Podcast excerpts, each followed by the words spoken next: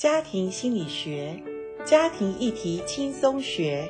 大家好，我是台湾真爱家庭协会执行长林玲珍老师，欢迎大家收听，一起来学习。今天在我们的早安 VIP，很高兴再一次为大家邀请到的是台湾真爱家庭协会的颜玲珍副理事长。老师您好，法官你好，听众朋友大家好。我们老师哦，他是婚姻亲子方面的专家，也辅导过应该是这个成百成千的夫妻，没有到成千，有到成百是真的有有 有啦。你们的那个淫会常常都是、哦、对对，如果加上淫会没有错没有错，是不是？所以。嗯，很多的夫妻跟家庭的一些状况问题。嗯，我想呢，接连哈，我们这样一系列的探讨，呃，婚姻的一些，不管是冲突也好，好，不管是原生家庭对我们的影响也好，我相信呢，会对听众朋友带来很大的帮助哦。讲到这个原生家庭，我们今天要来讨论一个很有趣的话题，叫做排行。是啊，因为如果我们不管你是出生是独生女，或者你是三个以上的孩子的家庭，其实不要小看我们在家里的那个位置，就是你是老大还是老中还是老幺？对，其实这个。不知不觉对我们个性都会有影响。是美国著名的心理学教授菲利普韦里哦，他经过一系列的研究跟调查，他就说，家庭里的排行顺序是人格形成一个非常重要的因素哈。所以，我们今天就跟严老师来聊一聊不同的排行哦，嗯，会形塑出什么不同的人格特质。家里的排行就很像我们所谓的阿德勒一个学者哈，他说，如果你是。家里的我们说一般说老大，好，你想想看，老大是一个第一个出生的孩子，父母在呃婚姻之外有一个他们爱的结晶，第一个出来的时候，所以老大的个性。你想想看，他一定是比较是父母呃所备受关注，对，然后非常的期待，期待，然后也会觉得说你是唯一生的，现在唯一第一个，所以我们对你的要求，对你的呃，所以各一方面的期待都会很高，嗯，所以而且也相信呃，他下面接下来的几个弟弟妹妹。他也要做一个呃模范，对，所以老大大部分是被要求比较高，那相对的老大他也比较有责任感，嗯，而且他也比较觉得他是一个所赋予的角色，就是要照顾别人，嗯，嗯，所以老大一般说实在的，据统计，老大的将来的成就感也蛮大的，嗯，啊，那我们说呃，如果说老中的话，就是中间那个孩子，不管第二或第三，对，那不过第二、第三还是有差。如果我们是老幺，我先讲老幺哈。老幺，因为他是最小的，那他也是父母已经生了几个以后最后的这一个。那父母因为前面有的经验，还有带孩子的一些，可能所有的力量都花在前面的几个孩子，最后的那个孩子，哎，他们看，哎，老来得子，或者说，哇，这个孩子重新再带一次的时候，就觉得，哎，他好可爱。所以老幺往往就是别人的开心果，备受宠爱。对，或者说老幺呢，讲另外一遍，就是说他因为前面有大的在。前面帮他挡住了，嗯，所以老幺一般说实在，他也比较是投机分子，他也比较是，哦、呃，他因为很开心嘛，他越觉得反正什么事情责任也轮不到我，所以呃，相对的老幺其实也比较不太会做决定。我们另外讲哈，那中间那个其实是一个比较呃忽略的，因为上有大的，下有小的，嗯，那我的位置在哪里呢？嗯、所以老中就是中间那个呢，不管是老二老三，他大部分就是。比较会看脸色生存，因为他，我想每个人都有生存、求生存的那个机制，所以他会想说，诶，这个时候我应该要扮演什么角色？我应该要看爸爸哪个时候比较开心，就会比较猜别人的情绪。嗯。那相对的，他也会在这个当中，他忽略了自己的情绪。所以中间那个孩子，也许讲好的话，就是说他的人际关系他比较会处理，因为他从小就已经在家里面学习人际的那个观察。知道如何适应环境，对，所以我们说老大比较白目，因为老大第一个出来的时候，他就很直接。其实老大是比较忠忠厚老实型，嗯，因为他就是接受父母的教导，是他就是说一就是一，说二就是二，他比较不会去想第二个解决方法。嗯，可是中间那个呢，他就会比较会看要察言观色，对，那老幺呢，那就是跑得更快了。嗯，如果看见父母心情不好的时候，他可能早就已经。呃，不知道跑到哪里去，所以老大其实情节比较重哦。老大的内在有一些状况比较严重，如果处理不好的话，要处理起来的话，是老大比较难处理。是是，哦、因为老大是一般来讲是父母的白老鼠，第一个生出来，父母没有做过父母，他们进入婚姻只有夫妻的角色，嗯，所以第一个孩子其实对父母来讲。有许多的学习是从第一个孩子身上出来的，嗯嗯，嗯，所以收音机旁的听众朋友，不知道你的排行是老几呀？哈，嗯，其实我们今天讲的这个呃排行所形塑出来的性格哦，它不是说百分之百绝对，当然它还会呃因为环境，对，还有我们父母有没有觉察？对，有的时候父母没有觉察的时候。父母也会不知不觉，他自己父母在他原生家庭，就父母被他父母教导的时候，也许这个父母他是在家里就排行老大，嗯，所以他体会老大的辛苦，他会特别对他所生下的老大特别好，不要再加关照，不要再加重恶下去。对，嗯，可是那其他的孩子就会觉得，哎妈，你为什么对老大特别重视，这么偏爱？嗯，什么呃鸡腿两个哈，不是给老大就是给老幺，所以中间那个会觉得很受压，嗯，会觉得我在哪里？所以其实我觉得做父母也不容易。易啦，但是父母要学习，就是说，我们生下的孩子如果有三个以上的话，那你真的要注意，你对每个孩子有没有偏心这件事。嗯，另外哦，如果是独生子女，哎。又会有什么样不同的性格？现在的孩子都少子化，很多都是独生子女。其实一般来说，独生子女就有一点像老大情节，因为他是父母唯一出生的，所以父母所有的重心跟所有的爱都放在他的身上，唯我独尊，什么都他的。没错，相对的，他也自我中心。所以如果夫妻两个人都独生子女相结婚的话，哇，那有的磨。是，他们都觉得为什么你不能让我？我在家里都是父母。配合我，对，那所以这样的婚姻，其实独生子女的婚姻也需要特别的注意。嗯，诶，谈到这边哦，真的很有趣哦。下个阶段我们就要来哈、哦，呃，看老大配呃老中，老大配老幺，不同的排行哦，配起来会蹦出什么样的火花哦？今天我们在节目当中为大家访问到的是台湾真爱家庭协会的颜玲珍副理事长哦，我们来谈家中的排行对你性格的影响。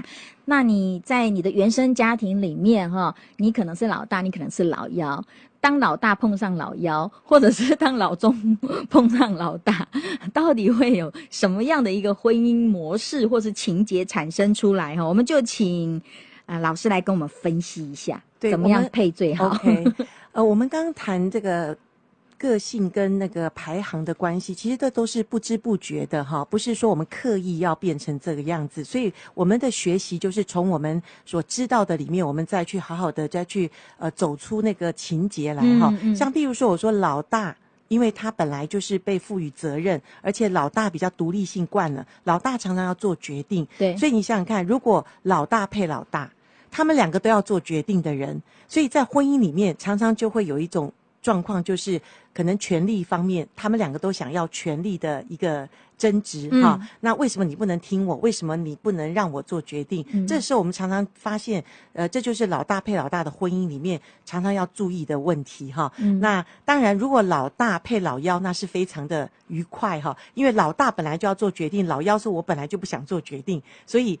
给老大做决定是最好的。我跟我先生就是老大配老幺，OK，这样算绝配是吗？对，但是我跟你讲哈，很有趣的是哈，女人常常在婚姻里面很喜欢付出，女人有天性，母性的天性，所以女人很会在婚姻里面打理很多事情。如果女人是家里的老大，那男人是家里的老幺，那我觉得大部分这个男人很幸福，因为他的太太会帮他打理所有的事。老公，你知道你有多幸福了吧？对，可是我做过这样的婚姻辅导，就是有一个婚姻家庭里面，他们家庭对我们来讲都觉得哇，六畜兴旺。这个因为他的太太很很棒，很很能干，太太是家里的老大，嗯，所以帮助先生把事业、把什么各方面做得很好。可是有一天，太太在我面前有一点委屈，真的也掉眼泪，说我好累哦。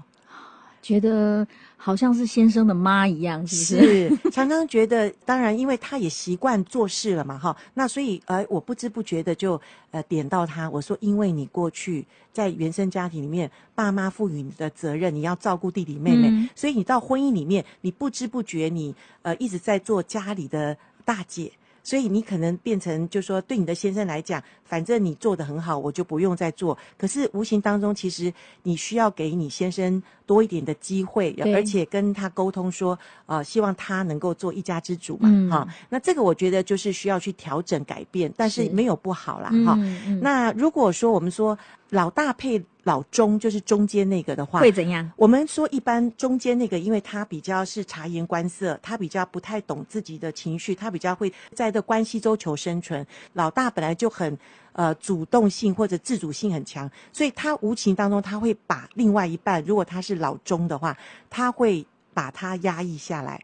如果老中不会去表达，呃、对他习惯呃受老大的决定，嗯，受老大的指使，那这样的婚姻，如果他们的沟通不好的话，或者常常有冲突，他们没有化解，其实这样子对那个呃，尤其如果是男生是老中的话，哈、嗯，呃，可能会觉得他很想往外逃，好、嗯，或者想要呃去找一个了解他的。当然，这都是不知不觉的，所以我们要在我们知道我们家里排行的当中，我们要了解自己。嗯、我觉得。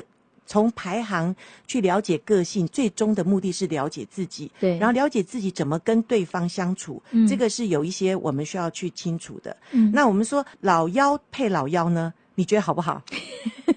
两个都很快乐。两个娇儿。哎，对，两个都可能蛮快乐的，因为原生家庭里面他们就不用做决定。可是就有麻烦了。我们说老幺配老幺是混乱的开始，因为两个比较不会规划。你知道老大在家里会规划，嗯、老大会做一些哈呃预先的安排。可是老幺呢，反正因为原生家庭里面都前面上面的人都做了决定了，所以我就等着大家的决定。嗯，所以老幺配老幺其实是一个。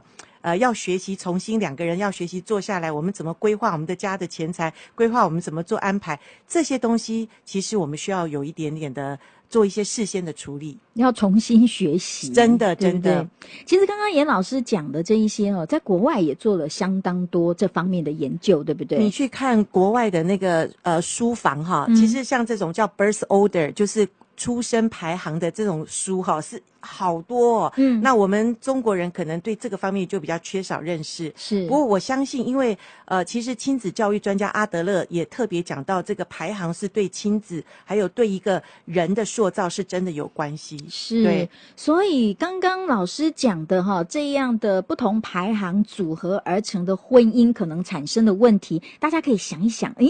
在我们的婚姻里面，是不是好像真的就有点如同老师所描述的这样的一个情形？不过呢，因为排行也不是我们能决定的，是。然后我们相爱的时候也不会刻意说我要选择排行老几的来跟我们配搭，对不对？那今天我们听到这样的一个呃讯息之后，怎么样呃来了解说我我的另外一半他的排行的特质？然后我的特质，那我们怎么样在当中找到一个平衡点，在婚姻当中互相配合就很重要了。对，是因为我们刚刚已经讲到这个特质，譬如说老大，如果在婚姻里面，我们可能要常常要退一步。哦、嗯，要想想看，因为我很自然的就会想要做决定，我很自然的就想要掌握一些情况。我们要了解自己有这个问题。对，因为老大情节在这个的部分，其实要多一点的自我了解。对，那老二呢，中间的那个呢，其实就常常要去呃了解自己，常常是被压抑在原生家庭，他的情绪比较不容易去被自己了解，或者常常配合别人，嗯，常常没有呃抓住自己要的是什么，所以。中间的那个排行呢，要常常回到，诶，我问自己，我我真正的需要是什么？嗯，我应该要怎么样的让我的配偶知道我里面的感受，我的情绪？其实这个很重要。嗯，那老幺的话，当然就是要多一点学习负责任了，嗯，也需要多一点学习说，在事先的规划，或者我怎么去呃，在婚姻里面，如果我们正好两个都是老幺，嗯，呃，先去讨论再去做决定，否则两个人就会比较混乱在家庭里面。嗯，我觉得老师讲的很好哈，就是说我们要了解说。我自己这个排行可能对我的性格造成什么样的影响？是，我们就要去正视它，不要去忽略它。然后呢，我们也试着更多的了解我们不同排行的另外一半。是，好，他们的特质里面呢，其实也有一些很值得我们欣赏的。没错，比方说，哎，你的配偶是老大哦，很负责任。没错，我们去强化这个部分，对，而且也要去体谅哦，因为老大他辛苦很多，对，因为他常常就要做负责任的事情，照顾别人。是。是所以你的配偶如果是老幺哈，虽然说可能成长过程里面没有学习到很多计划，可是他很他很开心，开心对，跟他在一起生活上也很快乐。对，我们要看到，其实每一个个性里面都有他的长项跟弱项，那就是特质。嗯，然后我们只是说，对我们在相处当中，我们可能有的冲突摩擦，不要小看哦，有的时候是个性造成的问题。是，对，那个性跟我们过去的排行是有相关的，没有错哈。其实婚姻当中的。呃，这个最大的问题哦，有研究不是外遇，常常往往是跟你的个性，没错，还有你的价值观是，是影响是最大的哈。今天这个有趣的话题，哎，不妨你们夫妻就来哎聊一聊，拿这个当话题，嗯、然后互相更多的了解，更多的去接纳跟包容哦。谢谢严老师，拜拜。